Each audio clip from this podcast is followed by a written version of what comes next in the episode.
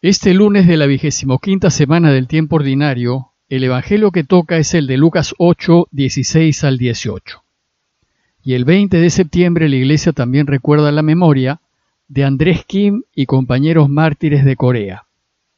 Andrés nació en 1821 en una época en que el cristianismo era una actividad prohibida en ese país. Los padres de Kim se habían convertido al cristianismo y habían muerto martirizados. Pero cuando Andrés tuvo 15 años pidió ser bautizado y poco después partió a Macao, en China, para entrar al seminario y en 1845 fue ordenado sacerdote. Ya de sacerdote volvió a Corea de incógnito a predicar y evangelizar, pues a causa de las persecuciones los cristianos practicaban su fe en secreto. Sin embargo, poco más de un año después, con solo 26 años, Andrés fue capturado, torturado y decapitado cerca de Seúl por el hecho de ser un cristiano practicante. El Papa Juan Pablo II en 1984 lo canonizó junto a otros 102 mártires de Corea, la mayoría de los cuales eran laicos que murieron en esos duros años de persecuciones. Y ahora retomemos la lectura continuada del Evangelio de Lucas. En aquel tiempo dijo Jesús a la gente, Nadie enciende una vela y la tapa con una vasija o la mete debajo de la cama, sino la pone en el candelero para que los que entren tengan luz. Nada hay oculto que no llegue a descubrirse, ni nada secreto que no llegue a saberse o hacerse público. A ver si me escuchan bien. Al que tiene se le dará, y al que no tiene se le quitará hasta lo que cree tener. El relato de hoy nos invita a reflexionar en esa vela que se enciende para iluminar una casa y no para esconderla. Pero antes de hacerlo, deseo compartir con ustedes una breve nota bíblica. Cuando reflexionamos el Evangelio de Mateo, este nos contó la parábola del sembrador y algunos otros relatos que también Lucas nos cuenta y también Marcos. En cambio Juan ni las menciona. El relato de hoy de Lucas, que es el de la vela encendida, se encuentra también en Mateo. ¿Y a qué se debe que haya relatos muy parecidos entre evangelistas, incluso con casi las mismas palabras? Resulta que el evangelio más antiguo que tenemos es el de Marcos, que se fecha en torno al año 70, es decir, unos 40 años después de la muerte de Jesús. Y se propone que los evangelios de Mateo y de Lucas se escribieron en torno al año 90, es decir, unos 60 años después de la muerte de Jesús. Los especialistas piensan que Mateo y Lucas, al recopilar los dichos y hechos de Jesús para componer sus obras, tuvieron a mano el Evangelio de Marcos. Si bien lo más probable es que Mateo y Lucas no se hayan conocido, ciertamente compartieron la misma fuente, el texto de Marcos. Y esto explica porque hay relatos que son casi iguales en los tres evangelios. Sin embargo, hay relatos en los que Mateo y Lucas coinciden, pero no los tiene Marcos. Esto lleva a suponer la existencia de otra fuente común a Mateo y Lucas que no conoció Marcos. Esta otra fuente, que es muy probable que haya existido, desgraciadamente se perdió en el tiempo. Ahora bien, por la semejanza que hay entre Marcos, Mateo y Lucas, a estos tres evangelios se les llama evangelios sinópticos. Sinopsis es una palabra que viene del griego y que significa ver junto, en paralelo, o tener una visión de conjunto. Y significa que estos tres evangelios se pueden poner en paralelo y tener una visión completa de las enseñanzas del camino de Jesús. En cambio, el Evangelio de Juan es bastante distinto y no se puede poner en sinopsis. Lo interesante es que si bien Mateo y Lucas toman material de Marcos, cada uno de ellos ordenará los relatos de manera distinta y en función de las enseñanzas que nos quieren transmitir. Pues debemos tener siempre presente que los evangelios no nos cuentan la vida de Jesús, sino que nos enseñan acerca de Él y de su camino. Y ahora, volviendo al relato de hoy, vimos que Jesús se puso a enseñar a toda la multitud que lo rodeaba. Si bien les enseñaba en parábolas, todas ellas están dirigidas a enseñarnos acerca del reinado de Dios. Bueno, pues el relato de hoy quiere enseñarnos qué hacer cuando descubrimos los secretos del reinado. Es decir, cuando caemos en cuenta, cuando se nos abren los ojos y entendemos. Y esto sucede cuando nos encontramos con Jesús y Él nos ilumina su camino. Cuando este encuentro tiene lugar, se nos ilumina la vida y todo calza y empieza a tener sentido. Es una especie de luz que llena nuestras vidas. Ahora bien, cuando esto sucede, Jesús nos dice que no debemos guardarnos esa luz que nos ilumina la vida, sino que debemos transmitirla y procurar que ilumine a otros. Para enseñarnos este modo de proceder, pone el ejemplo de una lámpara o una vela.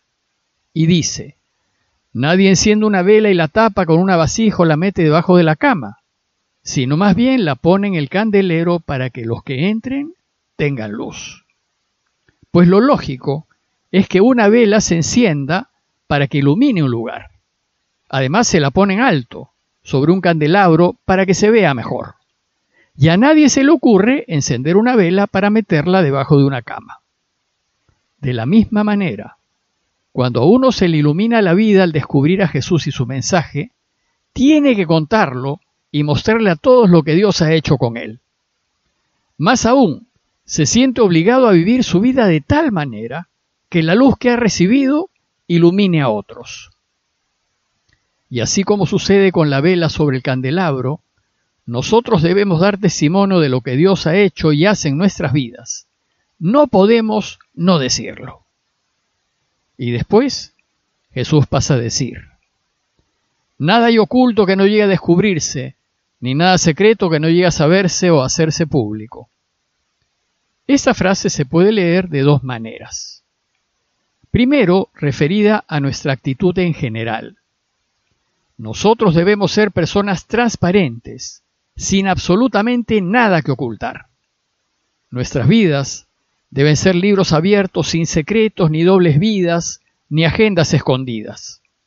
Y por tanto, sin necesidad de tapar ni ocultar nada, pues lo que hacemos es correcto y en armonía con lo que Dios quiere, y no hay de qué avergonzarnos. Pues todo, tarde o temprano se sabe, o como dice Jesús, Nada hay oculto que no llegue a descubrirse, ni nada secreto que no llegue a saberse o a hacerse público. Y segundo, se puede también leer como referida a su mensaje. En el mensaje cristiano no hay nada oculto. Es un mensaje abierto, transparente, y todos tienen acceso a él. El cristianismo no es una religión esotérica ni basada en secretos que se transmiten de maestros a discípulos. Todo el camino de Jesús está a la luz. Lo que sí puede suceder es que tenemos ojos, pero no vemos. Tenemos oídos, pero no oímos, porque no nos preocupamos. Y entonces, a medida que uno penetre en el camino de Jesús por medio de la oración y con la luz del Espíritu Santo, más riquezas irá descubriendo. Y claro, mientras uno más profundice en el mensaje de Jesús, más claras y llenas de sentido se le harán las enseñanzas cristianas. Por ejemplo, se entenderá mejor el misterio de la encarnación o el de la Eucaristía, etc. Lo bueno es que todos podemos acceder a estos misterios. Por eso el relato de hoy termina con una afirmación un poco extraña dice, a ver si me escuchan bien, al que tiene se le dará y al que no tiene se le quitará hasta lo que cree tener. Aunque esta frase parece complicada de entender, sin embargo calza muy bien con lo que acaba de enseñarnos Jesús. Al que tiene se le dará. Aquí, tener se refiere a poseer los secretos del reinado de Dios. Y como ya vimos, todo aquel que busca los podré encontrar. Es descubrir ese tesoro escondido del que nos habla Mateo. Lo extraordinario es que si lo encontramos y seguimos buscando, son cada vez más las riquezas que vamos descubriendo. Eso significa que mientras más caminemos el camino de Jesús, más radiantes, más luminosas y más felices serán nuestras vidas. Por el contrario, al que no tiene, se le quitará hasta lo que cree tener. Los que no prestan atención al mensaje de Jesús y por tanto no se interesan en buscar, no encontrarán nada y no podrán descubrir aquello que los hará felices. Y si además creen que llegarán a ser felices viviendo como vive el mundo, es decir, buscando tener cada vez más bienes, más fama y más poder, se encontrarán con un callejón sin salida y nunca podrán ser felices. Más aún, mientras más sigan los valores del mundo, más lejos estará la felicidad. Y la poca felicidad momentánea y fugaz que puedan tener, la perderán. Entonces, como conclusión, los invito a considerar primero si la luz que se ha encendido en nosotros por seguir el camino de Jesús, la ponemos en alto para que ilumine a otros. Segundo, considerar qué ha sucedido después de alguna experiencia espiritual que hayamos tenido, un retiro, por ejemplo, y durante la cual nos hemos sentido dichosos. Tomar conciencia de que si abandonamos la práctica de la oración y la ayuda al prójimo, esa dicha conseguida se apagará y no encontraremos más riquezas. Por tanto, reflexionar en qué debemos hacer. Y tercero, revisar qué tan transparentes son nuestras vidas. Pues lo cierto es que uno vive más feliz si no tiene secretos ni nada que esconder. Pidámosle pues a Dios que vuelva a encender su luz en nuestros corazones y que nos dé su gracia para ser perseverantes y mantener nuestras lámparas encendidas. Parroquia de Fátima, Miraflores, Lima.